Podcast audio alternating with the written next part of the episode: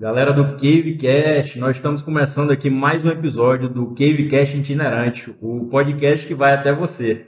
Nós estamos aqui com a presença ilustre de duas pessoas, mas a gente vai deixar para apresentar daqui a pouco. É, eu vou me apresentar, se você não me conhece, eu me chamo Lucas, eu sou um dos hosts e CEO aqui do Cavecast. Nós estamos aqui também com o Ixon, prazer estar aqui de novo e sejam bem-vindos, descavernados. E, ó, antes que comece o podcast, eu quero contar com a sua colaboração. Se você ainda não é inscrito no canal, se inscreve agora, né? Pô, Exatamente. conteúdo aqui de altíssimo nível. Estamos com pessoas aqui incríveis. Queria convidar você a se inscrever e curtir aí. E, e se você assistir, o insight que você tiver, comenta aí que isso ajuda o algoritmo do YouTube, tá bom? Tamo junto. Rickson, diga aí. Ah, agora só fazendo aquele pra gente fazer, que vai começar com a música, né? Uhum. Então vamos fazer como se a gente estivesse saindo da música lá. Ah, sim. Entendeu? Legal. Como é que é então? Então vamos só assim. Eu não sei. Não sei. e antes que a gente apresente para os nossos convidados aqui, é, o dom que eles carregam dentro deles fala por si próprio. E aí vocês vão sentir aí.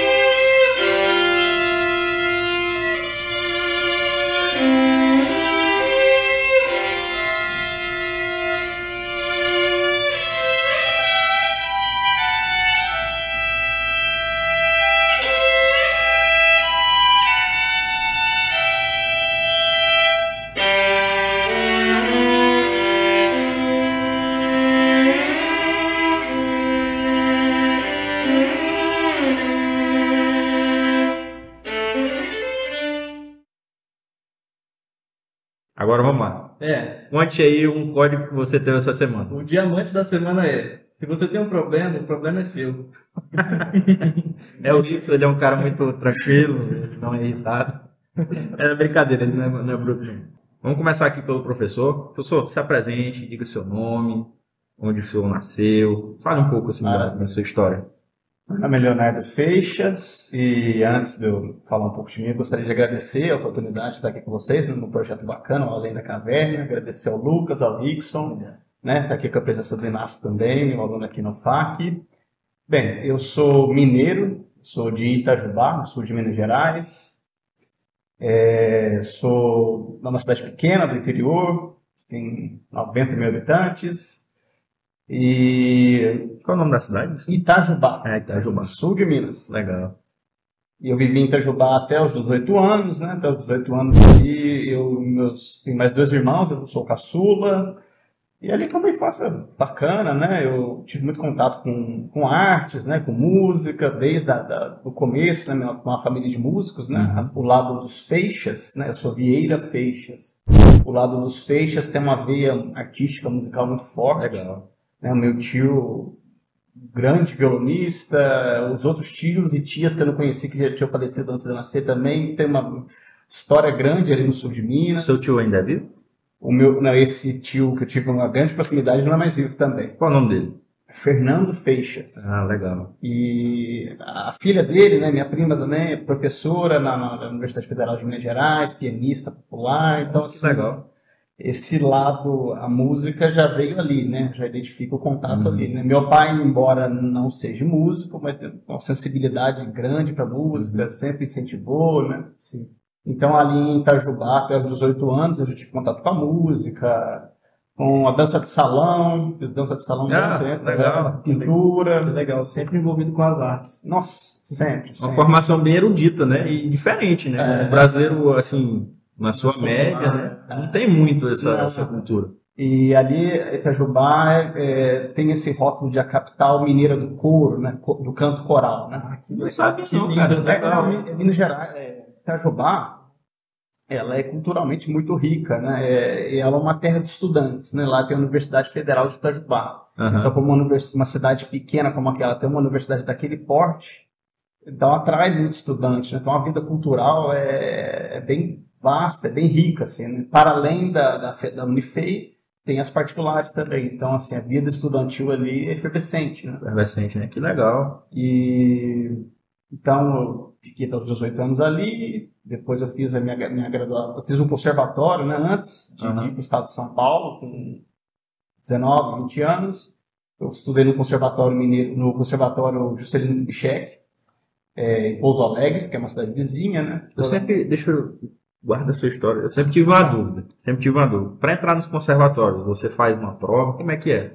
Para entrar no conservatório, no meu caso, que eu não sabia nada de música. Aham. Aí tem uma triagem que, que não teve uma prova, né? Foi minha ordem de chegada, assim. Ah, entendi. Como o aluno não sabe nada, né? Tá, vai vai Aham. aprender.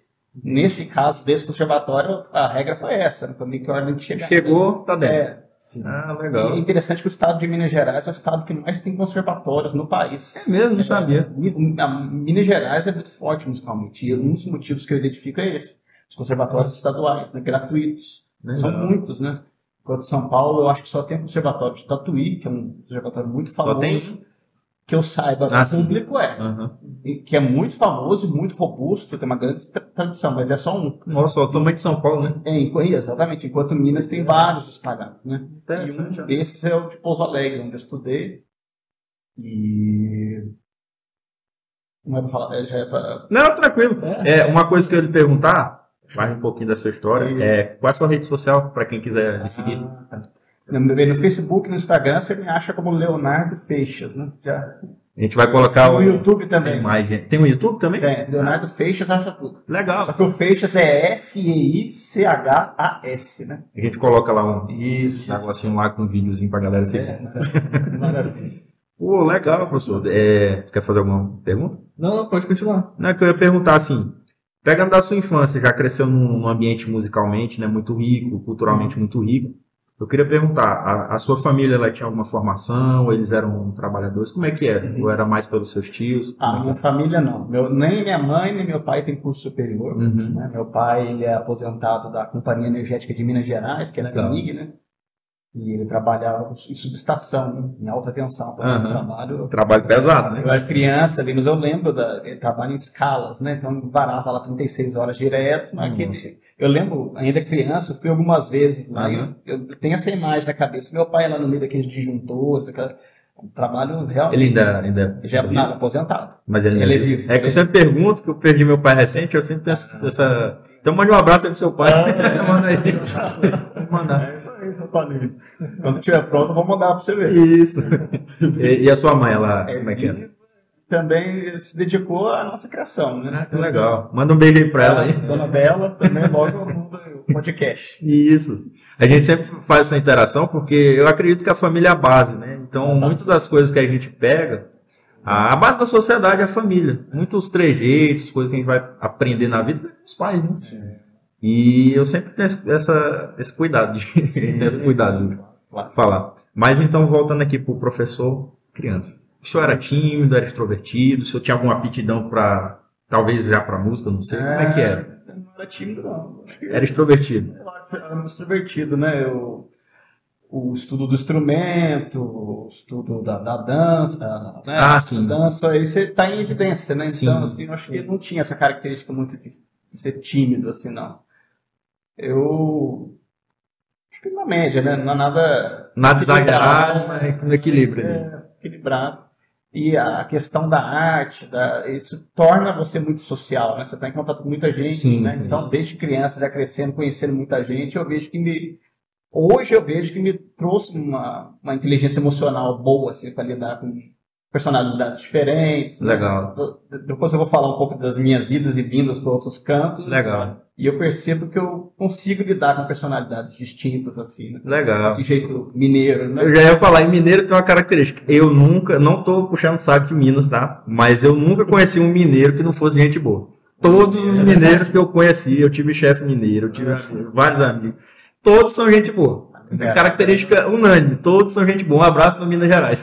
Isso aí.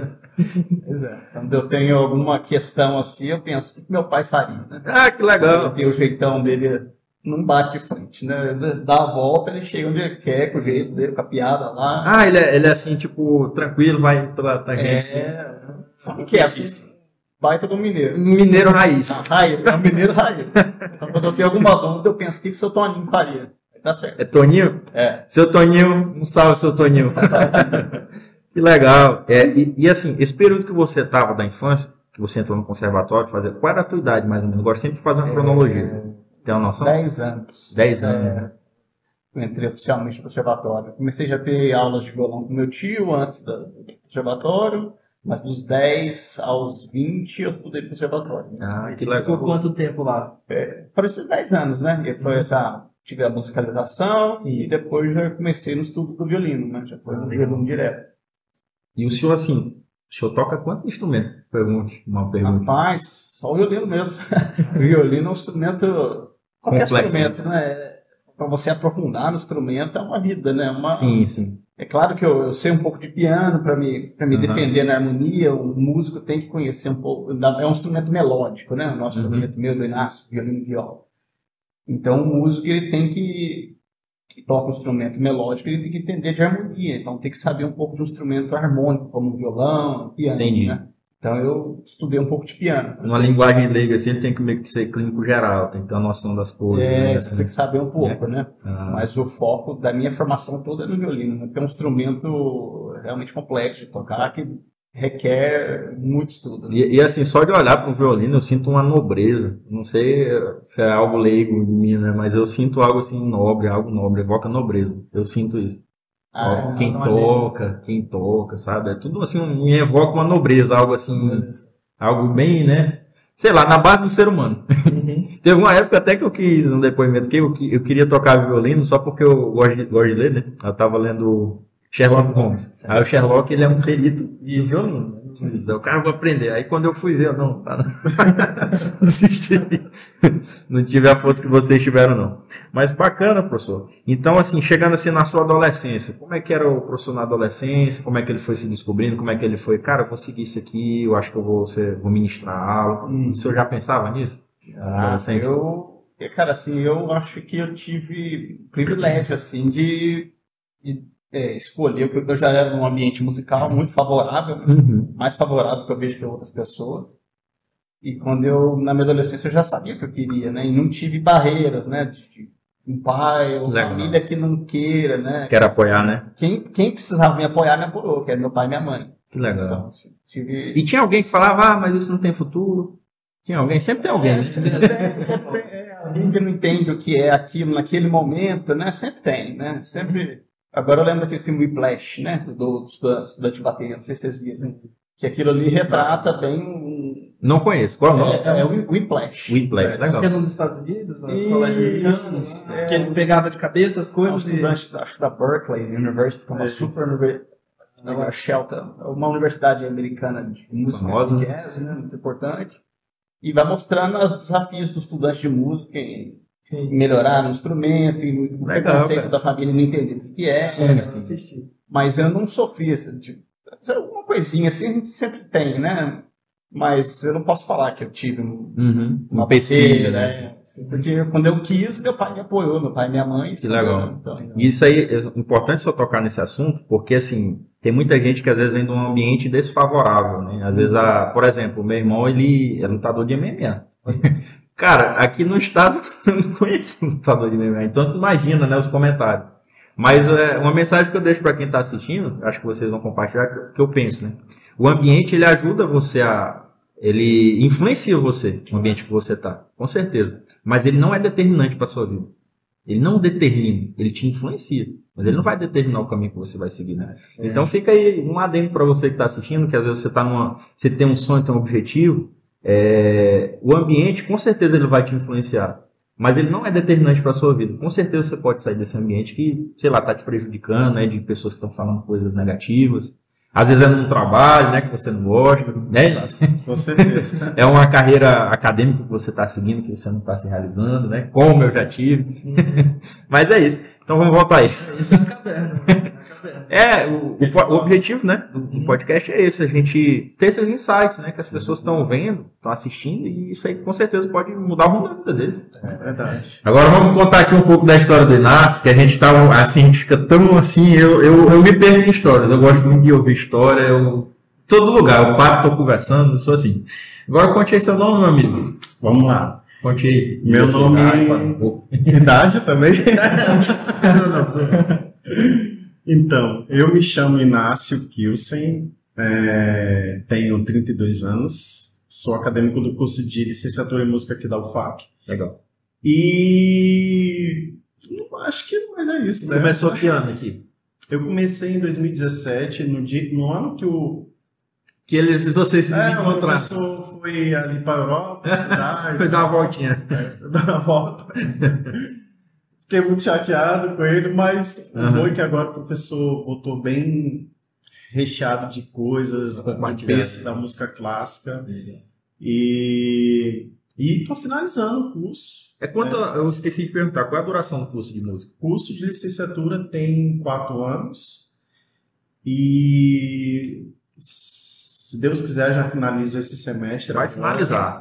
E eu quero seguir também o plano como professor aqui, é, seguir a, a carreira acadêmica, mestrado, doutorado, Olha que coisa bonita, né? né? Semente aqui. Excelente. E é uma coisa que eu gosto muito de pesquisa também, Aham. né? De buscar conhecimento, coletar dados, informações. E é uma, é uma temática que me atrai desde criança, né? E como aqui o nosso estado não é muito voltado para essa área de música clássica, música erudita, e, e eu sempre via na televisão essa curiosidade. Sou filho de pai, eu, é, meu pai era músico, Qual é o nome do teu pai? meu pai é Alcides Afonso. Não conheço, mas manda um, um salve aí. Meu papai, infelizmente, tá no céu já. Mas ele tá vendo, ele tá vendo. Tá- Eu sempre tenho cuidado de perguntar e esqueci. velho. Meu papai tá no céu já. Faz tempo que ele faleceu? Foi no ano de 2017 também, que eu 2017. entrei na universidade. Tem alguma coisa a ver? Tem algum clique isso? Olha, é, é incrível assim essa história envolvendo meu pai, universidade, música, porque é, o meu pai ele sempre falava assim: ah, meu filho, gostaria tanto de lhe ver lecionar.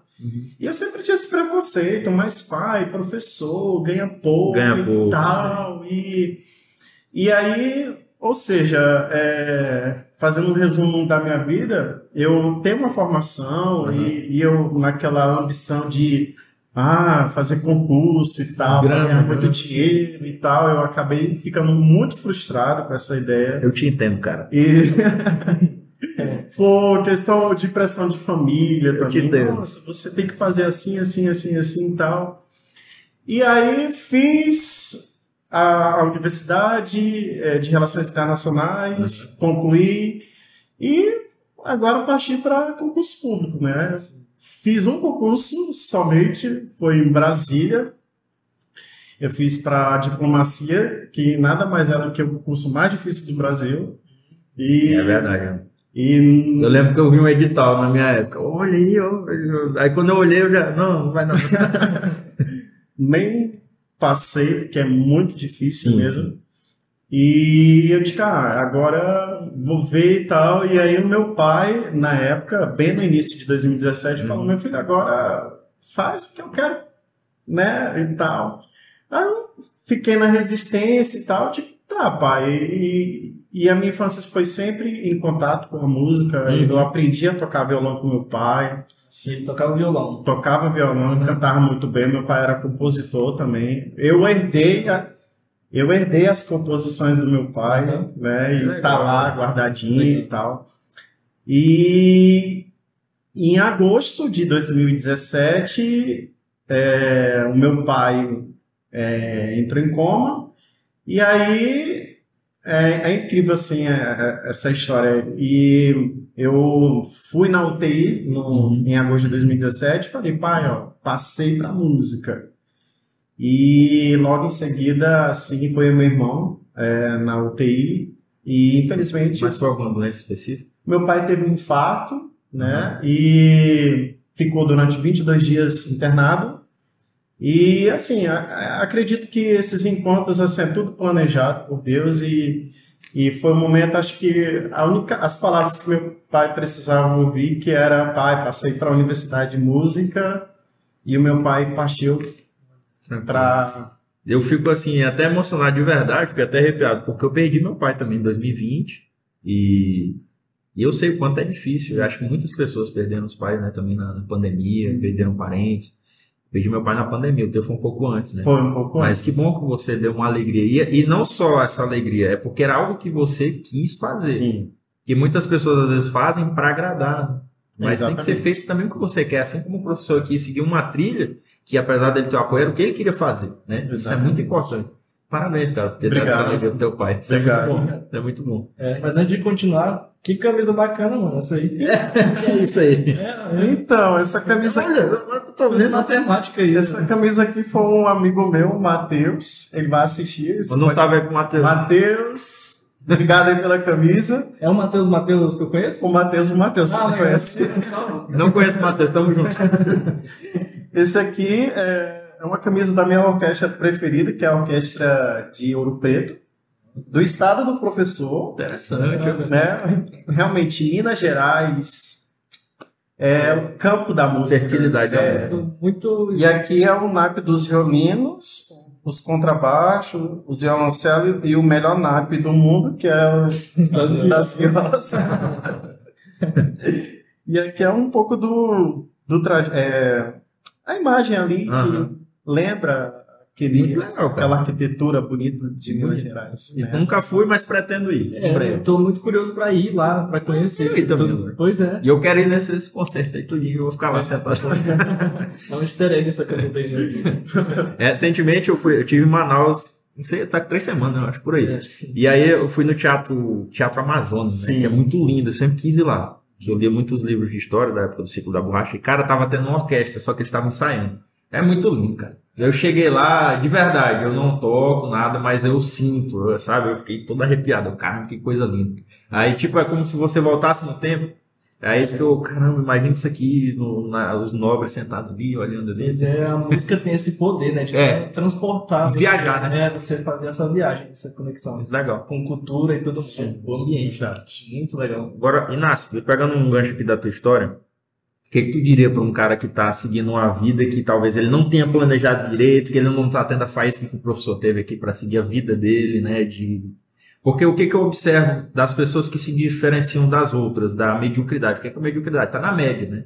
Se você está bem assim, não tem problema. Mas o que, que eu observo? As pessoas, quando gostam de verdade que estão fazendo, elas têm um brilho no olhar, é diferente. Ela, por exemplo, o professor falou aqui, eu fiz empréstimo para viajar, né? se endividou. Se fosse uma pessoa que não ama o que faz, ela ah, não vai dar. Né? Sempre vai ter uma Eu desculpa. vou ficar com essa dívida aí. É, eu vou, eu vou. Mas pagou, pagou, professor? Pronto. Ó, É, então, assim, qual a mensagem você diria para essa pessoa que ela não está com esse fogo ativado, seja na numa profissão, alguma coisa que ela está fazendo? Qual a mensagem que tu daria para uma pessoa que está assim? Olha, antes de dar essa mensagem, eu fiquei assim, muito aliviado com o que o professor falou, que eu achava que eu era a única pessoa do mundo que eu tinha feito empréstimo no banco para fazer para estudar, para fazer o curso e tal. Uhum. Graças a Deus que eu não fui a única pessoa do mundo. Galera que fez empréstimo, tamo junto. Eu já fiz também. o brasileiro que não fez empréstimo atira a primeira pedra. Olha, é, respondendo a sua pergunta, eu, eu, eu gosto muito de, de falar sai do comum. Uhum né, sair do, do padrão, né? Porque tem, como a gente vive num mundo muito globalizado, muito concorrido, sim, sim. onde as coisas é, praticamente ali, ah, eu tenho que te derrubar para eu poder vencer sim, e tal. Eu acredito que é, você realmente procurar aquilo que você gosta, né? E as pessoas fazem muito. Eu vejo aqui relatos de pessoas, ah, eu quando me formar quero ganhar 30, 40 mil reais.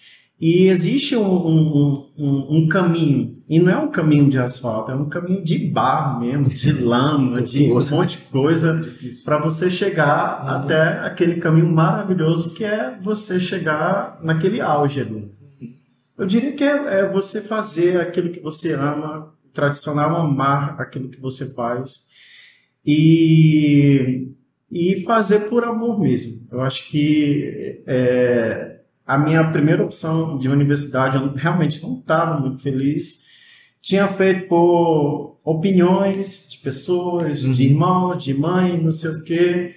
E a simples opinião de uma pessoa que, que eu acabei até não dando valor e, e acabei dando valor na, praticamente na sua partida é o que realmente está me fazendo bem. Estou uhum. muito feliz. Se encontrou, né? Me encontrei mesmo de verdade quero seguir e, e dar continuidade é, é, aquilo que eu gosto de fazer, fazer é, música, fazer compartilhar o ensinamento também. Uhum. Acredito que a, a, mesma linha de pensamento do professor também é um pouquinho parecida com a, mi, com a minha. Uhum. E, e, é isso, ensinar, tocar, é, se especializar, claro, tem muito que estudar, claro. muito mesmo e da aula também, que eu gosto bastante também. Então estamos no caminho certo. Eu quero mandar aí uma salva de palmas aí pro pessoal da música aí. muito legal, cara. Quando eu estudava aqui, eu não, não tinha muito contato com ninguém da música, mas é muito legal essa, essa troca, né? Isso é muito legal, muito importante. E se você é da música, tá assistindo, se inscreve aí no canal. Tem que Cara, assim, muito legal essa prosa aqui, porque de verdade, eu, eu, gosto muito dessa conexão né, com as disciplinas. Dizem que a Biblioteca de Alexandria, né, ela tinha, tinha vários estudiosos de várias áreas e acumulava vários conhecimentos do mundo. Eu acho que é isso que nos diferencia como seres humanos, né? É essa, essa harmonia que a gente pode ter com outras áreas. Por exemplo, o senhor falou que aprendeu muito com, a, com um cara lá do protocolo que faz experiências com rato, né, e tal, e etc. Certamente deve ter pegado alguma coisa lá das relações internacionais e etc. O Rix aqui é da área da engenharia florestal. É, eu de formação sou da área do jurídica, mas aqui a gente está se conectando. Sim, e é isso que é, diferencia a gente como seres humanos, né? Exatamente. É isso que faz a gente sair da caverna. É, sabe? seja descavernado. a gente tu, tu toca, tipo assim, tu profissionalmente sai para tocar, as pessoas te contratam para tocar em algum lugar, como é que é? Eu já, eu já assumi é, a minha área profissional já faz pouco tempo. Uhum é, envolvendo essa parte de tocar em evento e Sim. casamento também. E hoje eu sobrevivo da música, tá? Fala tua rede social aí para quem quiser te contactar. Então, minha rede social é ina, arroba Inácio Kilsen. K-I-L-S-E-N. É, coloca ali escrito. É, porque é, tem muita gente que não sabe escrever esse Sobrenome nome. de gente com é... música é clássica. Pô, mano, que legal, que da hora. Meu amigo, é... tu já falou tuas redes sociais, tu já deixou a mensagem. Qual o sentimento que tu tá tendo agora que tá perto de concluir? Tá muito pesado? Como é que tá? Porque certamente pode ter algum aluno de música que tá assistindo, ou um que tá querendo cursar, ele tem que saber como é que é a realidade do estudante no, perto de acabar. Como é que é? Fala um pouco disso. é. Bom, como o professor falou, é...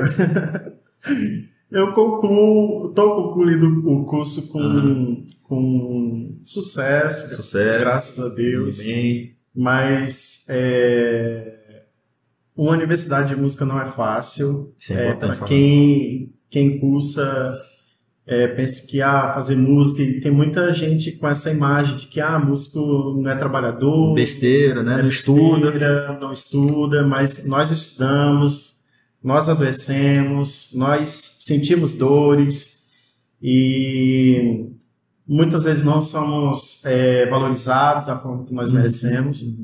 Todo mundo gosta de ir para um, um barzinho, É. uma igreja, Orquestra uma né? orquestra, gosta de ouvir uma música de qualidade, mas a gente tem que também se colocar daqueles que estão tocando ali com perfeição, com alegria, e estão ali porque gostam de fazer. Então, é, não foi fácil, mas estamos concluindo e daí é mestrado, doutorado, vai, vai concluir. pós-doutorado. Tá. E, e é interessante falar isso, que é como se a gente não vê, né? A gente vê só o produto final, como o professor falou, né? na, na sua metodologia, o cara vê o produto final. É, mas a gente não sabe quanto tempo o cara ficou masterizando aquela arte para chegar naquele refino, né? Naquele gestação. tom. Uma gestação. Exatamente. Isso é muito legal as pessoas terem essa noção.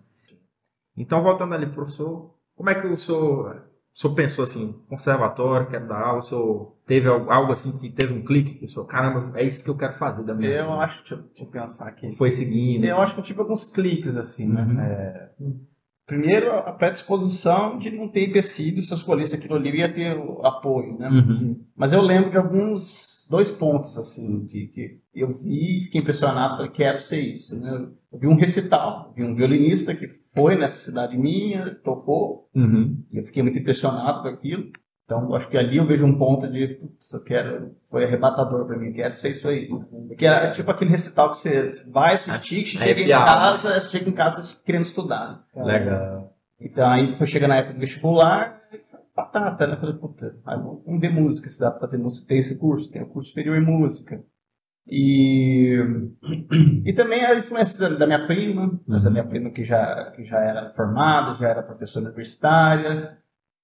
Os- o canto coral, que eu também já estava no canto coral lá em Itajubá, e tinha o, o regente desse canto coral também, já, já era professor, já era Uhum. músico, né? Eu falei, putz, é isso que eu quero. E aí, Acabou. E o senhor já tinha quantos anos?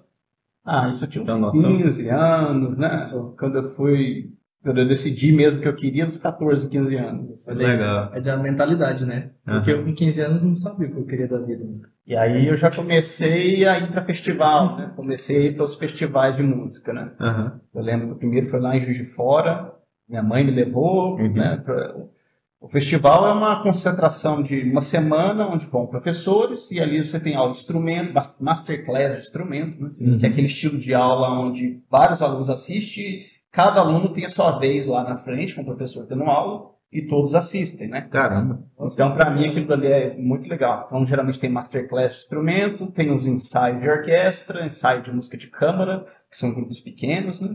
E as apresentações. Então, toda noite tem uma apresentação para você assistir. Caramba. Você fica uma semana ali, confinado ali, estudando, feito um louco, assistindo concerto, fazendo ensaio, pegando. Legal. E isso é aberto para o público, assim, que, que Os festivais são abertos. Tem festival que tem chamada, que você tem que mandar vídeo ser aprovado, e tem festival que não. É aberto, você se inscreveu, você participa. Assim, mas para assistir, só Então, assistir. geralmente não, não tem, geralmente é aberto, né? As cidades que sediam esses festivais, né? Ele- Eles são abertos para o público assistir, Legal. né? Legal. E aqui no Brasil, talvez o mais famoso é o Festival de Inverno de Campos do Jordão. Ah. Ah, já ouvi Sim. falar. É, eu um estive festival lá que- e comentaram que tem uma época que é... Geralmente quando tá mais frio eles fazem... Sim, Tem locais que só funcionam nessa época. isso. Isso. É, o Festival de da Campos, né? Legal. Eu tenho um festival também hoje em dia, né? No Encontro de Cordas Flauzinho Vale. Que legal. É, um festival Como é que a gente faz pra assistir? É, Pois é. outro Como é que é? Como é que Pois é. Conte aí pra nós. Posso contar a história dele. Conte. Contar agora? Ah. pode, que é livre. Dele? Peraí, deixa eu pensar numa ordem cronológica aqui. Claro. Eu acho que eu vou contar a história dele depois que eu chegar lá no Na parte mais adulta que tá viajando. Isso, bora, vamos. Beleza, então aí. então. Ah, Daqui a pouco ele vai contar a Daqui a pouco vai vir a história do, do encontro de cordas Flauzino Vale. Quer saber sobre o encontro de cordas Flauzino Vale? se inscreve aí no canal. Assiste até o final. Assiste até o final, compartilha algum insight que você teve, tamo junto, viu? É, então, pode prosseguir, professor. Como é que foi assim, a idade adulta? Tá. O senhor já estava na faculdade, né? É. passar? Isso, então eu fiz o conservatório e aí chegou a época do vestibular, Vestibular. né? Tremeu na base? Como é que foi? Pois é, aí foi. Aí eu sabia que queria música, comecei a Aham. me preparar, né? Comecei a ir para São Paulo fazer aula particular com os professores de lá. né? Ah, legal. Porque o vestibular ia ser lá em E Campinas, né? uma dúvida, tem prova prática? Exatamente. Onde eu fiz, eu fiz na Universidade Estadual de Campinas, a Unicamp. Uhum. Lá tem prova de aptidão. Né? Então é, é um vestibular muito difícil, porque para além da primeira fase, que é todo mundo, tem a primeira fase, múltipla escolha lá. Sim. Quem passa para a segunda fase são quatro dias de prova, na. Unicamp. Prova dissertativa. Ou é, segunda, matemática português, terça, biologia, geografia, história, alguma coisa, quatro dias. Aí, quem passou, aí acabou o vestibular para a Ah. maior parte. Para a gente da música não acabou ainda. Se você passou dali, você vai para a terceira fase, que é a aptidão. Cara, São mais quatro dias É um concurso, é um concurso público. São pelo menos de três a quatro dias de prova. Então, aí eles vão testar a sua aptidão. Por que, que eles vão testar a aptidão? Porque um curso superior de música lá em Uhum. no estado de São Paulo, você não entra para aprender, você entra para aperfeiçoar. Então você já entra no Você nível. já tem uma base. Você já entra no nível. Então você vai ter que entrar tocando um primeiro movimento de concerto, tocando escala, Caramba, tocando não sabia não, cara. Então, no dia, primeiro dia eles vão te escutar tocando. No segundo dia vai ter prova de ditado rítmico e ditado melódico. Né? Vai um professor lá, toca no piano, você tem que escrever. Vai outro professor, bate um ritmo, você tem que escrever. Aí no terceiro dia tem entrevista. Eu já tô nervoso aqui. mano. Aí no, ter... Aí no terceiro e último dia, eu acho que foi prova de história da música e estética, uma coisa assim. Sim. Aí sim, aí a gente sossega. E, e Cara. e é complicado porque, por exemplo, o curso de bacharelado em violino abre duas vagas por ano. Nossa, cara. eu Não sabia disso, não. É, são duas vagas por ano. Então, você, o dia da prova é aterrorizante, assim, porque é um- os, os instrumentos mais procurados geralmente é o violino e o piano. Então, no dia da prova é é muito complicado, porque todo mundo fica na fila de espera, no mesmo corredor, todo mundo aquecendo, aquilo ali dá um desespero, porque você olha pro lado, vê todo mundo tocando muito bem. Meu amigo, eu ia tremendo na bala, não tenho Então- certeza. É, eu Tu já tentou ler uma partitura? Tu já viu assim, cara? Mano, né? muito- Parece aqueles dialetos lá do, do russo, o cirílio, né? Sei lá. É louco, né? Você fica esperando sua vez, te chama lá, você vai lá e toca. E eu passei de primeira, né? Certo. Caramba, olha aí. Parabéns, não, mano. Nossa, foi uma luta entrar. Foi uma luta entrar e foi uma luta sair. Não, eu sei que já aconteceu há muito tempo, mas eu sinto orgulho. Parabéns. Legal. Pa- Eu, eu sou assim, minha memória, minha imaginação é como se estivesse acontecendo, o senhor tá me contando. Aí parece que eu tô vendo o senhor passar lá. eu, Cara, parabéns. Pois é. Caramba. E a imagem que eu tenho, eu fui pra fazer a prova, meu pai foi comigo. E meu pai sempre junto. Que legal isso. Pois Legal. Depois, quando saiu o resultado, ele foi comigo para fazer a inscrição, né? E aí, na hora que a gente foi fazer a inscrição lá, jogaram tinta em mim, eu e ele voltando para Itajubá, seis horas de viagem, um ano cheio de tinta. Belaço. E ele junto. então, mas foi uma, tinta feliz, né? Foi um barato, hein? é, nossa, é, sentar numa universidade daquela, né? Que eu sempre dou muito valor de ter estudado lá, né? E passei por lá depois do mestrado doutorado, que eu já vou contar, né? E aí eu passei no vestibular, então em 2005, né? Fiz, é, 2005, eu fiquei lá de 2005 a 2009 no, no curso de bacharelado em violino. Bacharelado em música com ênfase em violino, né? Uhum. Foco, foco diferente do curso aqui da UFAC, que o Inácio faz, aqui é licenciatura, lá é um bacharelado.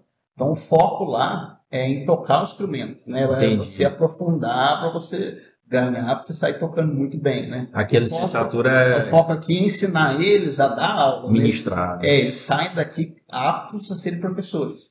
Então entra em disciplinas pedagógicas, Isso. etc. Entendi. Mas é claro que a parte prática deles aqui é, é muito importante também, né? Porque Uhum. eles vão ensinar o instrumento, então tem, tem que sa- saber o instrumento, né?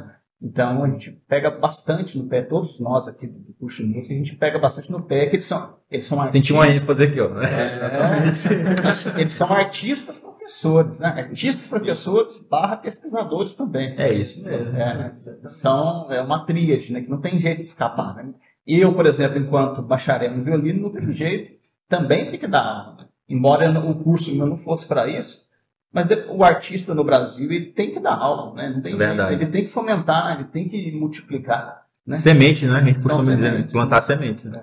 Certamente o Inácio já tá plantando as aí. Com certeza. Pô, professor, Pois que é. legal, cara. E, e assim, a gente olha, um leigo, né, talvez, olha, ah, é um curso de música, o cara só toca lá, mas ele não imagina que tem toda, né, uma proficiência que você tem que ter, tem que ter um domínio da técnica, né, tem que estudar exaustivamente, fica com cabo no dedo, muito, né, no, no cérebro. Nossa, demais.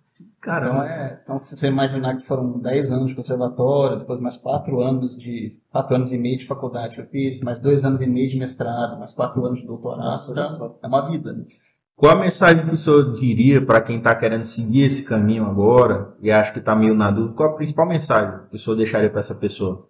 Assim, nesse caminho da É, música? é um estudo É, ali para a câmera É. da bala aí. Isso. Eu acho que o importante estudar arte no Brasil, principalmente, né, é, é, é, é, primeiro passo é saber que você gosta daquilo, que é algo realmente visceral, é algo que você tem certeza que você gosta daquilo.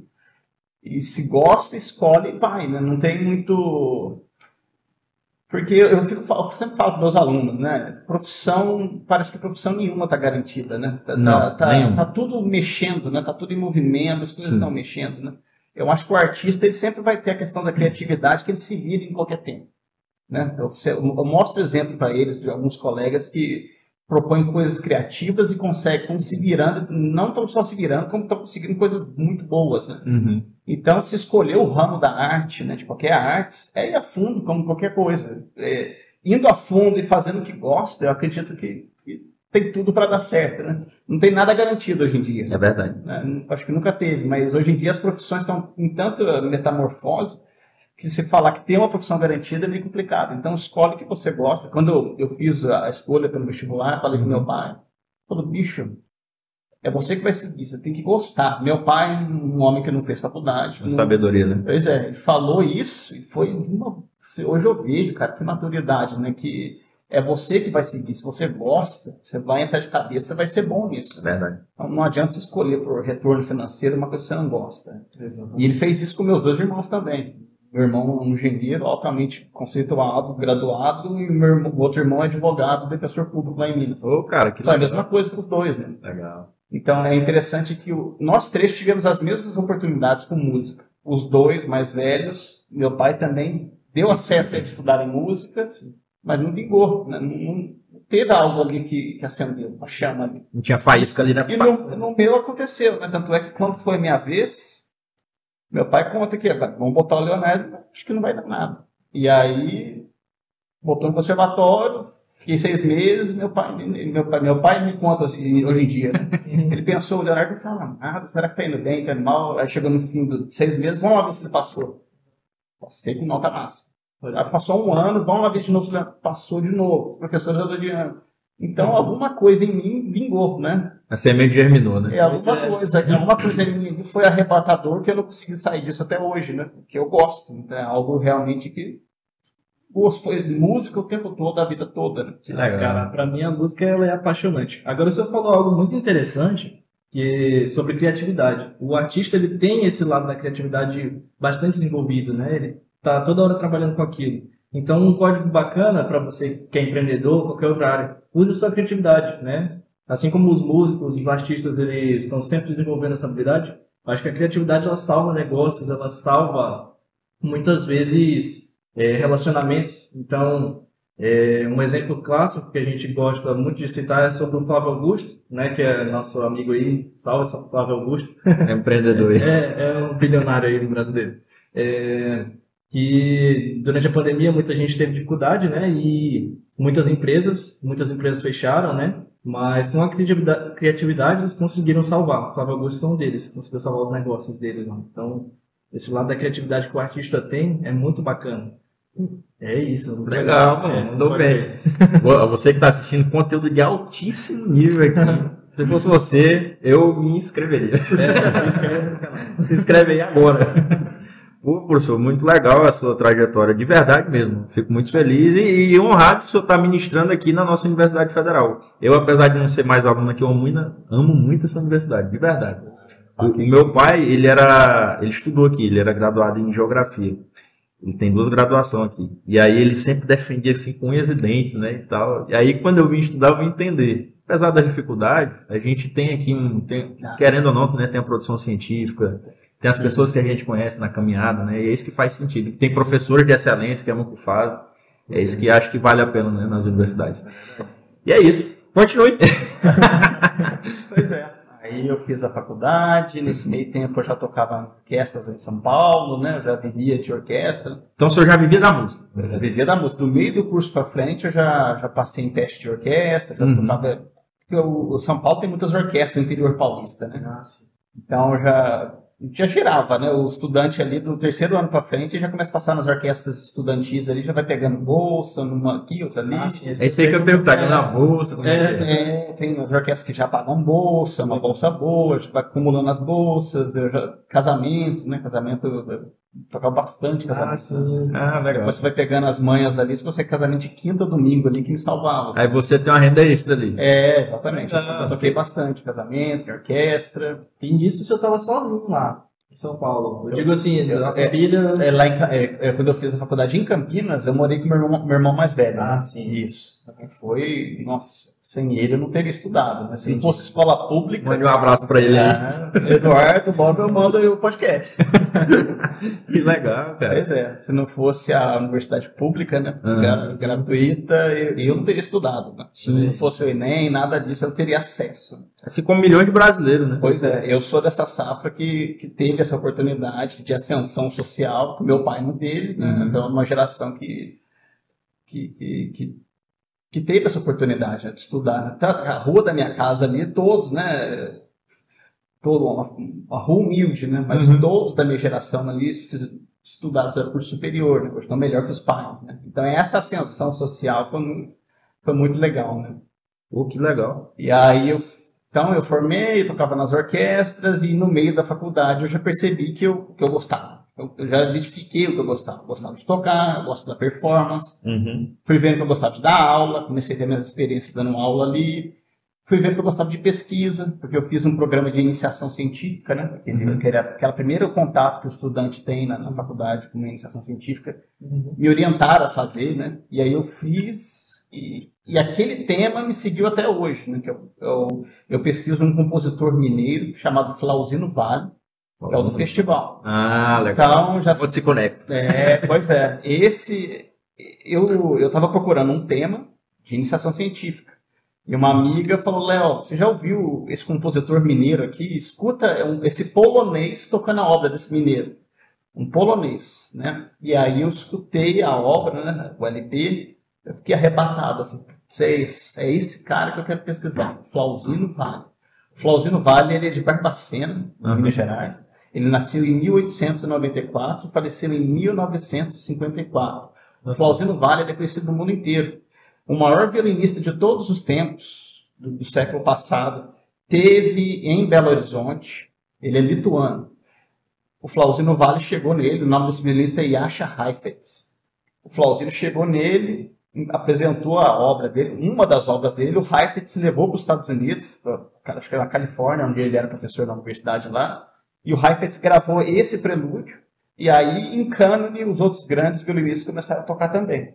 Todos os outros. cara. Quando eu, assim, é, ele, e, e só esse prelúdio, né? Só é uma, a obra do Flauzino é muito maior que isso. Né?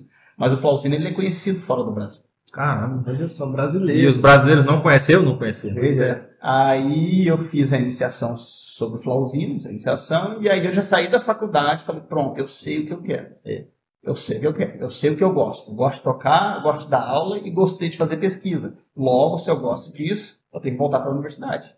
Lá, lá é o centro, né? É lá que vai acontecer para mim. Né? Legal. E aí, um ano depois, eu me preparei para o mestrado, prestei o mestrado na Unicamp também, passei no mestrado em 2011. Enquanto isso, a minha, meu, meu ganha-pão continuava sendo as orquestras. Eu já Uhum. em orquestra profissional, já, Aí já é um salário mesmo, né? já, era, é, já era o salário, eu tocava na orquestra Sorocaba, fixo, né, no Uhum. interior de São Paulo, e tocava, fazia cachê no monte, né. E pra tocar assim em orquestra também é é algum processo seletivo? Processo seletivo, são provas, né. Hum, São provas tocadas, né? Você vai lá, você toca um repertório que eles determinam, vai os candidatos, toca, quem tocar melhor entra, né? Caramba. E era CLT, né, carteira assinada, então era uma orquestra bacana, boa. E acabou que aí eu fui fazer o mestrado e tinha orquestra Uhum. e eu fui abrindo mão de outras coisas de fonte de renda, porque Pra mestrado né? precisa estudar, né? Claro. E foi algo que, inclusive, os colegas falavam: bicho, você é louco, você vai lá, vai parar de tocar. Mas eu sabia, assim, não, eu vou, eu vou passar um perrengue esses dois anos e meio aqui, mas eu quero estudar, eu preciso fazer mestrado, porque eu sei que eu quero concurso público, eu sei que eu quero ser professor, eu quero estar numa universidade, então eu vou fazer. E aí eu fiz sobre flauzino também. Então eu peguei aquela base da iniciação, ampliei o mestrado e pesquisei o flauzino. Cara, e nesse meio tempo, eu conheci a família do flauzino. Sério? É a família Vale, lá em BH. E fiquei amigo deles, né? O, o Flauzino, ele tem um filho vivo, o senhor Guatemoc Vale, né? E Tem quantos anos? o Guatemoc tem 93. Nossa, 93 e eu fiquei amigo da- das netas do Flauzino, né? Filha do seu Guatemoc, a Yara e a Heloísa. Então comecei a beber da fonte em loco, né? Então, Cara, que legal, cara. então eu comecei a, a ter contato. Eu, eu tocava a obra do, do Flauzino e nas minhas visitas de campo lá em Belo Horizonte com a família eu tinha a oportunidade de tocar os peludos pro filho dele. Nossa, e, cara. ter feedback, né? Feedback da, da- Então, direto da fonte, né? É. praticamente. eu tocava pra ele, eu só batendo, ó, o papai tocava isso aqui desse jeito. Ah, então, então ali foi um manancial para minha pesquisa que foi, assim, foi desenvolvendo loucamente, assim. Nossa, mano, isso é incrível. E aí eu concluí o, o mestrado em 2013 Uhum. e aí com o mestrado em mãos abri o concurso aqui na FAC. Começo de 2014, prestei, passei, foi fulminante. Me chamaram aqui muito rápido, eu saí pedindo demissão de tudo lá. Tudo isso, galera, eu quero, vou seguir meu rumo, é o que eu quero. E, e aqui vai um, um adendo, é importante o senhor falar isso, que entra dois, duas coisas aí. Primeiro, o ambiente. O senhor estava num ambiente onde ele fazia florescer a sua arte, né? Então, as pessoas que estão assistindo, independente da área que você siga, se é música, é direito, é empreendedorismo, aprenda a estar inserido com pessoas que vão acelerar o seu resultado, né? Que foi o caso do senhor. E a outra coisa é que o senhor tem a mentalidade, talvez o senhor, nem- né, não sei se o senhor já ouviu esse termo, mas tem, já, você, algum já jogou poker? Que, já ouviu falar, né? Mas o poker tem uma jogada que se chama all-in. All-in é quando você aposta tudo. E eu percebo que as pessoas de sucesso, elas têm esse mesmo pensamento. Eles apostam tudo. Não tem plano B, é o plano A. E o plano B é fazer o plano A dar certo. E eu vejo isso na sua personalidade. Parabéns. Obrigado. É, eu, de certo modo, realmente foi um foco só, uma linha só, né? Uhum. E quando eu pensei em vir pra cá, eu, eu tinha passado em outros concursos também, Uhum. de orquestra, né? Tinha passado em dois outros concursos e tinha o FAC. Uhum. Mas foi assim, foi, quero ser professor, quero ser pesquisador, que é isso que eu vi que eu- é o meu diferencial. E, e os outros concursos, eles não eram nessa área de Não, pesquisa? de orquestra. Ah, tá, Pra entendi. tocar. É, pra tocar. E aí eu vi que o meu diferencial era esse. Eu gosto de tocar que nem os colegas da orquestra. Eu gosto de estudar, gosto de tocar. Eles gostam também. Mas eu via que eu tinha esse plus que era pesquisa, né? Que, Que legal. que naquela época, né, há poucos anos atrás, o pessoal não estava tão ligado assim. Deu esse boom, foi bem recente. Assim. A produção científica. Vamos É, dizer que o senhor é, deu uma. é, é, esse- nesse nicho que eu digo, assim, do- dos músicos de Ah, orquestra, sim, entendi. assim, no- é, quando eu vim aqui, eu, era uma coisa meio que difícil, assim, o pessoal não estava se ligando muito nisso. Entendi. Mas eu segui esse instinto, né? Eu acho que a gente tem que ter diferencial, né? Eu percebi que era isso. né? Aí eu passei no concurso, vim pra cá em 2014. Em 2015, a minha esposa, que também é, musici é musicista, também formada na Unicamp, ela toca violoncelo, passou no concurso aqui também, tá aqui, Uhum, que legal. toca aí no quarteto, violoncelo. Qual é o nome da. A Letícia. Isso, né? Letícia, um abraço aqui. Vamos mandar o link pra você. Logo chega ali. e aí a Let's veio em 2015, então de 2014 a 2017 eu fiquei aqui. Aham. E já pensando no doutorado, né? E pensando, putz, será que eu continuo no Flauzino? Será que eu tenho al- algo para falar nele ainda, depois de tantos anos? Muitos anos, né? Pois é. E aí, quando a gente pensa nisso, vem respostas, assim. Veio respostas claras, assim, para mim, vai continuar ali, não tem jeito. Quando eu penso o Flauzino, alguma coisa acontece e volta. Que legal. E aí eu fui pro doutor, eu prestei o doutorado na Universidade Nova de Lisboa, em Portugal. Uhum. Sei. Fui pra lá em 2017, teve um desencontro com o Inácio, porque Hum. o Inácio entrou em 17, eu saí em 17. Pô, Inácio. Eu sempre falo assim, o professor tá me devendo. É. Tá me devendo. Aí eu fui pra Portugal, foi riquíssimo assim pra mim, lá eu fui orientado por O professor. senhor já tinha ido no exterior alguma vez? Já, já tinha ido para os Estados Unidos, para Inglaterra, já tinha feito Ah, cursos, é, Era na área da música ou só área da música. Legal. Nem fazer curso, né? Fazendo curso. É, eu fui, é, a primeira vez que eu fui, eu fui em 2012 para um festival. Uhum. Esse, esse, esse festival é esse lugar onde você vai aperfeiçoar sua técnica, né? Uhum. Na Inglaterra, em Dartington, é o Dartington International Summer School. Eu ganhei bolsa do governo inglês para ficar lá. Cada, cada semana que você fica lá é 10 mil libras. Nossa.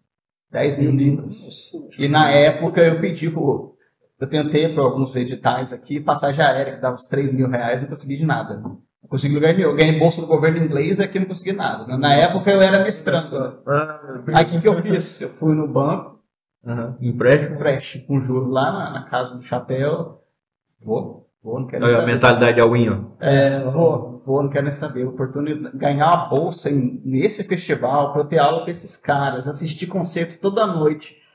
É, Nossa, é um nível estratosférico. O ambiente aí, de novo. O ambiente. Um nível estratosférico. né? Então foi um investimento assim que eu fiz Com gosto, né? com gosto, né? Depois voltei, paguei tudo. Isso em 2012, né? Aí em 2013 eu já estava no mestrado, fui aprovado no primeiro congresso meu fora. Esse foi o primeiro festival de 2012 e em 2013 o primeiro congresso fora que foi na Universidade do Arizona, nos Estados Unidos. Uhum. Também tive que fazer empréstimo. Empre- Colegas meus emprestaram, né? E fui. Uma baita experiência. Meu primeiro congresso fora, primeira vez falando inglês, só eu ali, falando da minha pesquisa em progresso, né? Uhum. Sobre o Flauzino, aquele cagaço louco, aquela. Eu imagino, eu imagino. E, e como foi assim a questão do idioma? O senhor já es- estudava antes? Por causa do mestrado, às vezes, né? É, também? eu já estava estudando, assim, foi. Sempre, a, a- a primeira vez foi, foi mais complicado porque era a primeira vez fora, Uhum. fazendo conexão em aeroporto fora. E extraviaram a minha mala lá em Dart, quando eu cheguei na Inglaterra, cheguei sem mala.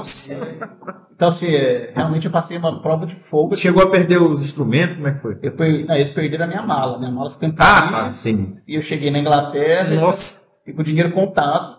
Assim, foi tenso. Eu cheguei lá em Bristol. Pousou em Bristol, fui pegar minha mala, não tinha mala. Nossa, cara. Poxa. E pra dialogar, né? né? É, o problema é que eu tava com o dinheiro contado, ia passar uma noite em Bristol, no outro dia eu ia pegar o trem pra Dartmouth. Pra chegar lá em Dartmouth, lá eu tinha comida garantida, Aham. eu precisava aguentar um dia. E esse dia tava contado. Eu não, eu não, eu não tava contando que eu ia precisar sair pra comprar roupa, comprar pasta de dente, comprar tudo. Oh, meu Eu Deus. cheguei em Bristol sem mala, foi um choque, né, cara? Aí, olha só, a gente tá falando que eu tô lembrando. Aí tinha um cara chamado. Essa é a mágica do podcast, ó. um, um indiano chamado Lucky. Aham. Sorte, né? Olha só, É, cara. E aí ele me viu desesperado lá. Eu, eu tava muito em choque, muito em choque, né? Sim, Vi na é. mala de todo mundo, todo mundo pegando, você sobrou eu sem mala. Cadê a minha? Aí ele falou, sabe uma coisa? Tá, cara, é a primeira vez que eu tô fora do meu país, chegou minha mala. Falei, Calma. Eu lembro, calma, meu filho nasceu, eu quero, eu tô indo ver meu filho, mas eu vou te ajudar antes. Falou isso pra mim. Nossa, Então, velho. eu- vamos lá fazer o protocolo. Onde é que você tá? Falou, eu tô, tô- essa noite eu tô aqui no Ibis, no, Ibis, né, no hotel. A- a- amanhã eu pego o trem para ir pro curso. Então aí ele falou, então a gente vai dar o endereço do seu curso. Então, vão- é, a gente vai falar para Air France mandar a sua mala lá para Dartmouth. Vai chegar amanhã, depois vai chegar lá. Então hoje não vai chegar. Mas amanhã. É, aí ele fez o protocolo comigo, falou onde, onde é o seu hotel. Falei, "É nesse endereço, vamos te levar lá. Então, certo, prazer de conhecer. Nunca, não tinha mais contato com o cara, perdi o contato. Cara, que louco, aí, velho. pois é. Aí ele me deixou lá, me instalei. E aí eu saí pra cidade lá pra comprar, sabe, uma camisa, O básico, né? uma escova de dente, pasta. Foi o meu primeiro aprendizado, né? Quando você viaja, você não viaja com tudo na mala, né? você tem que levar uma mochila Verdade, cara. Projeto de você. Verdade.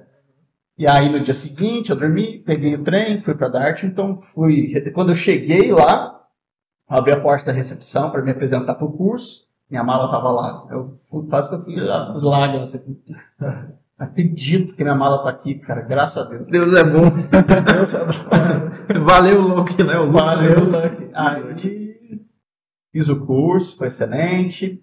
Aí em 2013 eu fui para o Arizona, para esse congresso de música latino-americana, onde eu mostrei o resultado em progresso né, do meu mestrado. Tava, não tinha terminado ainda, né? Uhum. Aí na metade de 2013 eu terminei o do- mestrado.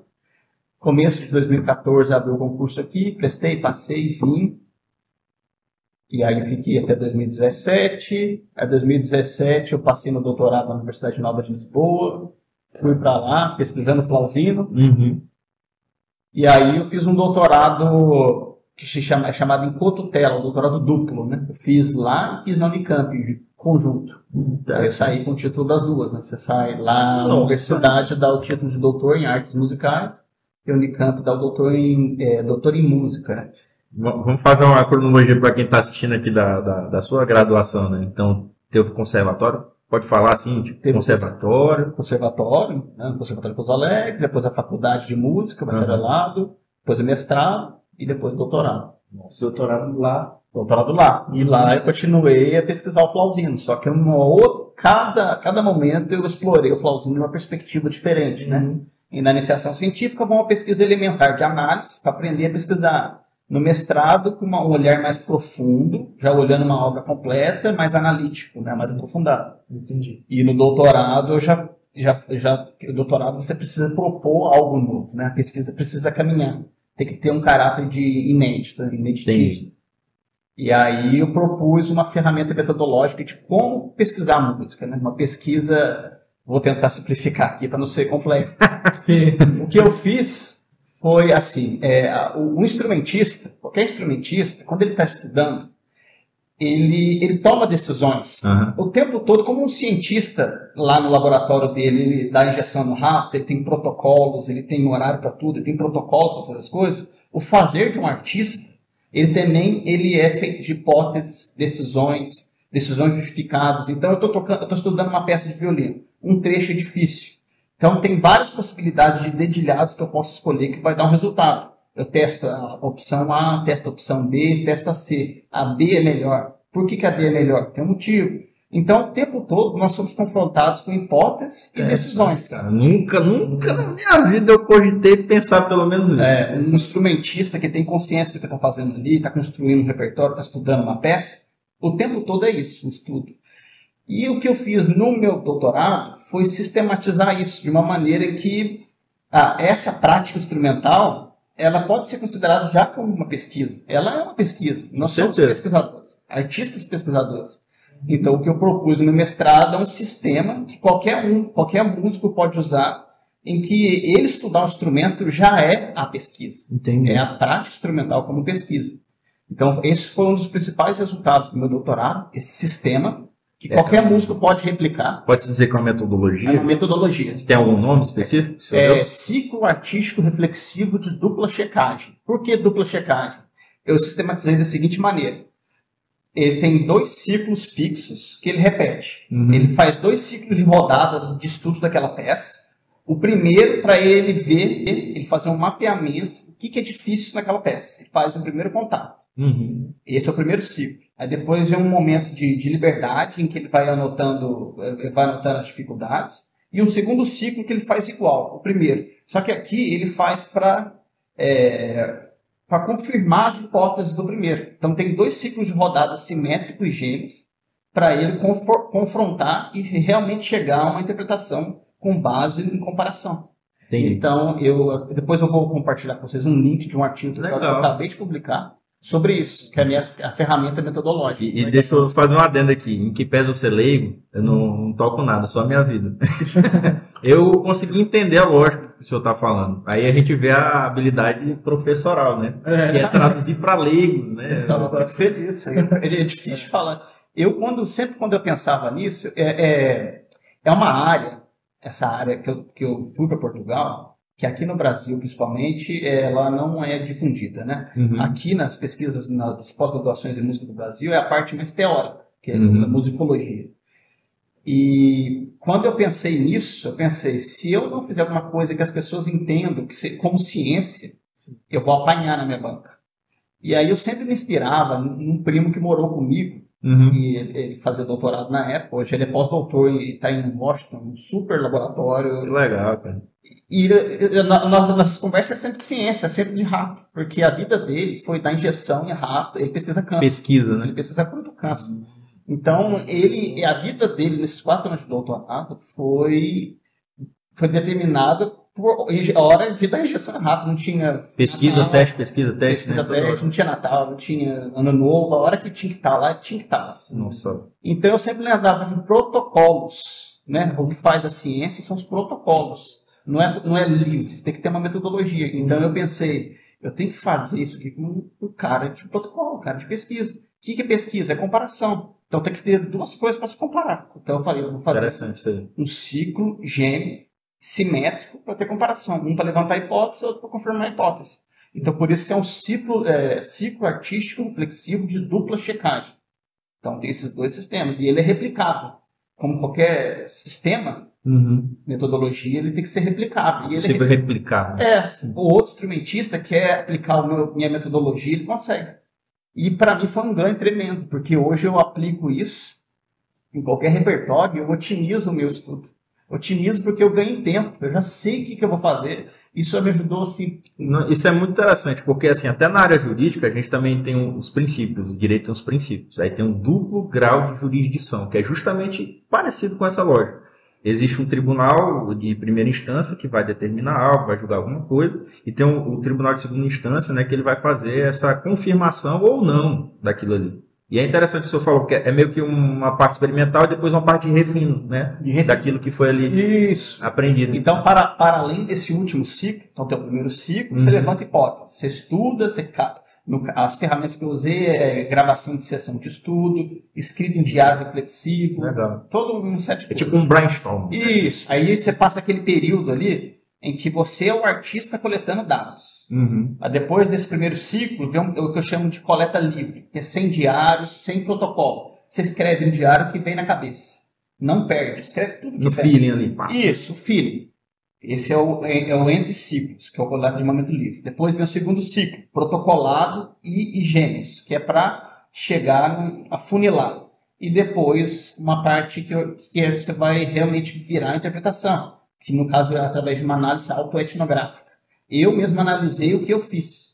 Então é como se fosse uma pesquisa esquizofrênica. Eu sou o artista Uhum. e depois eu sou o pesquisador. Sim. Então eu analiso o que eu fiz. Entendi. Que legal. Então é uma- eu usei essa ferramenta da antropologia, que é a autoetnografia, que é um método auto- autoetnográfico. E a partir disso gerou uma interpretação, gerou o produto final. Então, ele, quem, meu, a minha banca, o meu júri, eles assistiram o recital, que é o produto final. O Uhum. produto final de um doutoramento em artes musicais é um recital, é música, mas associado a uma tese que coletou o processo. Então, eles leram a minha tese, eles viram todo o processo e viram o produto final lá. Então, eles, eles viram tocando lá, eles sabem como que eu cheguei ali. Eu não cheguei ali do nada. Cara, eu imagino a nota máxima. Pois é incrível. Deu certinho, o pessoal gostou, eu, é, foi convincente, a pessoa entendeu né, a, dificuldade disso, a dificuldade desse tipo de pesquisa, que não é, é uma, a gente fala que é uma epistemologia não hegemônica, Uhum. não é uma área do conhecimento difundida, é nova, Uhum. relativamente nova na música. Então a dificuldade disso é criar pontes. Você tem que criar pontes, não existem pontes construídas. Entendi. Então, eu, aí eu lembro lá no, no seminário, no começo, no primeiro semestre, seminário de investigação artística, ou você desespera, ou você fica muito louco querendo puta, que a sua criatividade aflora. No meu caso, eu vi como um copo que podia encher ali. Tem gente que desespera. Tem Sim. colegas que desesperaram e não terminaram o doutorado. Sim. Eu vi por outro viés. Sim. Eu fiquei, nossa, cara, dá pra fazer muita coisa. E isso é legal o senhor falar, porque eu já imagino que esse podcast vai chegar a alguns doutores. Mande uma mensagem agora para um doutor que está no momento que o senhor passou, Pois que é. está ali pensando em desistir. O que, é que o senhor diria para as pessoas? Que Isso lhe ajudou. explore, né? que veja as possibilidades e tem muita coisa para descobrir ainda, casar as possibilidades que chega a caminhos bem bacanas. Tá vendo aí, né, cara? Vai chegar o teu momento. Com certeza.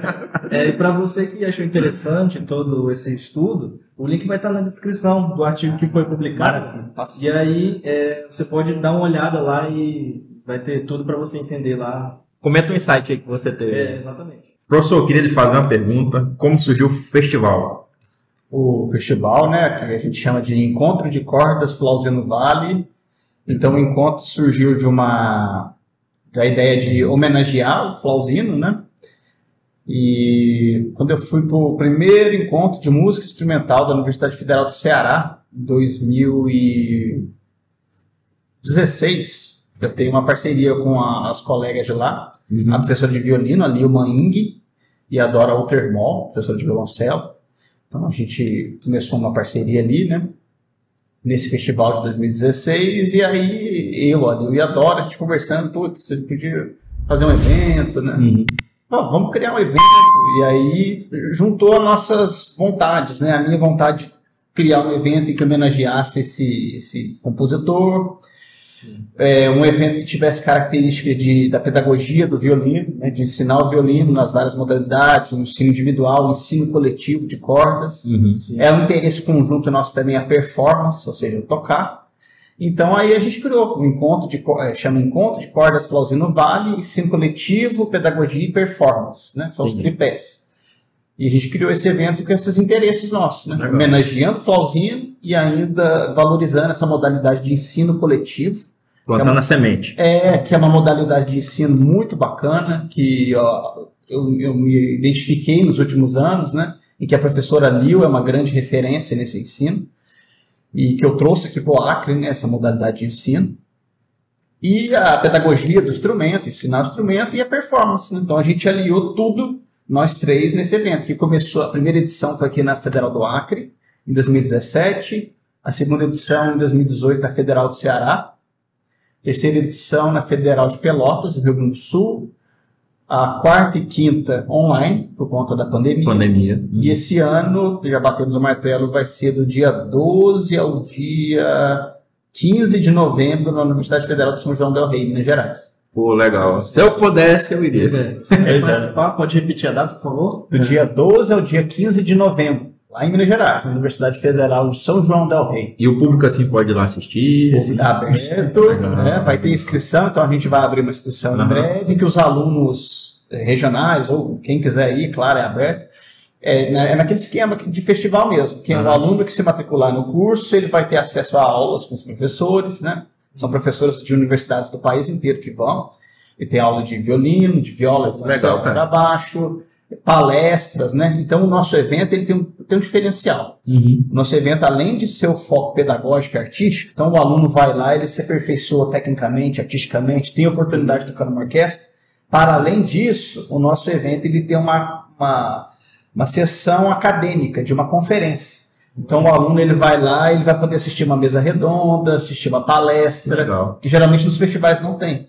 Então a gente pensou, o nosso evento, nosso diferencial vai ser esse Ser mais dinâmico, né? Interativo. é interativo, com essa parte acadêmica, porque Legal. os festivais que eu fui é, não tinha essa parte, né? Então você Mais fechado. é mais fechado para aquele modelo tradicional de, de festival, né? O Uhum. nosso, paralelo à parte artística, tem a parte acadêmica. Que Então o aluno sai com a experiência dos dois, dois lados, né? A, academia, a, a- a artística e a acadêmica, né? Repete o nome do festival aí, professor, e a data e o local. É 12 a 15 de novembro na Universidade Federal de São João del Rei, Minas Até Gerais. lá, se tiver o link de inscrição, a gente até coloca no- na Claro, descrição do canal, né? Pra quem É. quiser se inscrever, tiver lá, né? Maravilha. E é isso. E parabéns, viu, pela iniciativa. Tenho certeza que é de grande valia. É, você que está na cidade não perde essa oportunidade, né? Porque você acessar essa frequência, essa, essa ambi esse ambiente aí é muito importante. É verdade. Vai desenvolver bastante coisa. Se coloque em ambiente de alta frequência. Exatamente. O ambiente acelera resultado. É, Se você teve um insight, coloca aí. isso. E tamo junto. Quer- vamos fazer as três perguntas? Isso. Bora. Vai encerrar. Quer começar? Então, assim, Medo. é, a primeira pergunta, nada difícil. Aí eu vou perguntar e Respira. É. é assim, quando vocês pensam em sucesso, a palavra sucesso, qual é a primeira coisa ou pessoa que vem na sua mente? Aí, pode começar respondendo. Bom, é, Sucesso. sucesso. Uhum. Eu vejo é, uma imagem de uma pessoa que infelizmente também faleceu, que musicalmente, que é uma violoncelista chamada Jacqueline Dupré e uma musicista formidável que na época ali nos anos 70 estava ali lado a lado de grandes homens é, musicalmente perfeitos. E, e ali rompeu ali barreira, pô, uma mulher aqui e tal, no meio de tantos homens virtuosos e infelizmente faleceu muito cedo e mas ali ela rompeu, né, aquele paradigma e Sim. eu acho que isso me traz uma, uma referência muito grande da gente quebrar mesmo é, os paradigmas que hoje a gente vê Uhum. ali. E eu acho que a gente pode, dependendo do, do nosso esforço, da nossa vontade, de querer mesmo. Claro. Sim. Eu acho que tem aquele ditadozinho, né? Querer não é poder. E eu não concordo. Eu acho que querer é poder. É o princípio. Se tu não quer, né? E se você focar realmente naquilo ali que você quer, então acho que. Acho não, tenho certeza que Repete o nome dela aí. Jacqueline du, Dupré. Interessante. E aí, professor? Palavra sucesso. Qual a primeira Ah, pessoa que vem na sua Meus pais. Que legal. Geralmente meus pais já criar três moleques ali, fazer os três ir pra frente, cada um na sua área, cada um com seu temperamento diferente. Lá na. Como é que é a cidade que eu já esqueci? Itajubá. Itajubá. Eles. Isso aí. Fala o nome deles aí, de novo. É o Luiz Antônio Feixas e a Maria Isabel Vieira Feixas. E parabenizar, viu? Vocês criaram um excelente filho. Qual é o nome do, do teu pai, da tua mãe? Meu pai é Alcides Afonso e Maria das Graças. Parabenizar eles também. Espero que eles assistam o podcast. Criaram um excelente filho. Quer fazer a segunda? Pode fazer. É, a segunda pergunta é, é uma somatória aqui que a gente faz na matemática. É brincadeira. é só coisa assim. é, qual livro que vocês leram, mais leram, que vocês mais gostaram? Um livro específico que você pudesse indicar para quem está assistindo. Pode começar. Aí a gente vai passar pro professor. É, só o nome. Se tu souber, se não tiver também não tem problema. Então, eu, eu gosto muito de. Olha, um livro que me chamou muita atenção é, pode ser até. é, Eu gosto muito de ler a Bíblia, Na Bíblia. né? Legal. E a Bíblia, ela, ela, ela nos ensina a, a ter fé, Claro. esperança. E lógico que eu poderia citar vários livros aqui de várias é, pessoas, personalidades e tal, mas pelo fato de a Bíblia ser um livro bem acessível, a Bíblia ser um livro bem acessível, eu acho que ela nos ensina a se tornar humanos, é, pessoas é, de caráter, Claro. Enfim, E, e são 66 livros, né? exatamente. Dentro de um. Professor, tem algum livro específico? Falou em livro, eu estava mexendo nas minhas coisas essa semana e eu trombei com um livro da minha avó, Olha só. de poemas, chama Só, que com certeza não baixava no lugar nenhum já faz um tempo, né? Aham. Eu tava relendo assim, é significativo para mim, assim, então, Legal. Só. é, Só. São poemas da, da vó Toninha, abraço, vó. Que legal. Tem algum autor assim? Não, é só uma São compilação. poemas dela. Ah, tá. ah sério? É, os poemas da, da minha avó. Nossa, cara. Nossa, que legal, velho. É, que você falou em livro, eu lembrei disso. Falei, nossa, É a primeira vez que alguém fala isso. Você dá um livro assim de um parente que escreveu. É legal. A terceira pergunta ela é um pouco mais, vamos dizer, filosófica, subjetiva. Não é difícil. Mas é, é- tem a ver com a nossa mensagem do nosso canal. É. Mas vocês imaginem que tem alguém que está assistindo que tem entre 17, 18 ou até mais que isso, ele está se sentindo meio perdido na vida. Talvez ele queira até cursar música. Ou talvez ele não queira, mas ele está se sentindo perdido. Um dia talvez tenha se sentido assim, o professor talvez em algum momento tenha se sentido. Qual era a mensagem que vocês dariam para essa pessoa? Aí vocês olham ali para aquela cama, manda bala. Começa aí, Nelson. Depois o professor finaliza. Bom, acho que a mensagem que eu daria para você que está pensando aí do que fazer é realmente fazer aquilo que você gosta, né? De levar, prosseguir e lutar para que você eh, tenha, eh, colher bons frutos E eu tenho certeza absoluta que se você almeja aquilo que você quer, que você deseja, e isso vai. É, somente o seu esforço vai te encaminhar. Pegando um exemplo aqui da música, um instrumento ele não, não se toca sozinho. Uhum. Né? Então, para o instrumento sair uma sonoridade bonita, eu tenho que estudar. Então, para para minha vida, a vida de qualquer um aqui ser bonita, é eu que tenho que fazer ela ser bonita. Boa, cara. Essa foi boa, cara. Boa. e aí, professor, com a mensagem? O gancho que a resposta do Inácio é isso, né? É, hoje em dia, na era da informação, né? Informação acessível, né? É buscar conhecimento, buscar essa base do que você gosta, né? Que você tem interesse para você seguir e, e escutar as pessoas principais da sua vida, né? Você não tem que ficar dando abertura para todo mundo, né? Você vai aquelas pessoas pilares da sua vida, Sim. buscar esse autoconhecimento através dessas pessoas para uma escolha mais acertada, né? Escolha absoluta, certeira, não existe, né? Verdade. A gente vai tateando, você vai refletindo com essas pessoas num período desse, né, da, da adolescência, você precisa do apoio né, dos familiares, de pessoas mais experientes que vai te ajudando a refletir, né? Para você tomar uma escolha mais acertada, né? Porque a vida, os percursos. Tinha um o meu orientador de mestrado sempre falava isso. Você quer chegar no ponto A, você quer chegar no ponto B. Nunca vai ser uma linha reta. É Se você quer aqui, você vai para cá, vai para cá. De repente você está lá. É verdade. Então, mas para acontecer isso, você tem que ter um mínimo de discernimento, de saber mais ou menos o que quer, né? Porque certeza absoluta a gente nunca tem, né? Sabe mais ou menos e vai trilhando, né? Verdade. Isso. E é isso, cara. Que, que mentoria a gente teve aqui, né? Exatamente. Fiquei feliz, ó. De verdade, porque é, as minhas considerações finais, quero agradecer vocês. A gente vai abrir para vocês fazer alguma consideração final, o que vocês acharam do podcast, tá bom? E agradecer o professor, agradecer você. Assim, a colaboração de vocês, esse tempo aqui, eu sei que isso aqui vai germinar no coração de alguém que está assistindo, tenho certeza. Mas a gente nem imagina um cara lá de Roraima tá assistindo, lá do Arroio do. Exato. E é isso que vale a pena, tá? E é isso. Agradecer a participação de vocês. É isso, Ah, maravilha. Muito obrigado mesmo. Nossa. Por aceitar o convite. colocação também? É isso aí, galera. Aproveitar, se inscrevam no canal. Quer fazer alguma colocação, professor? É isso. Canal. É, Se inscreva no canal. E é isso. Tamo junto, galera. E ouse sair da sua caverna, esse é o nosso lema. Tamo junto e é só o começo. Falou descavernado. Valeu. É E é isso, galera. Valeu.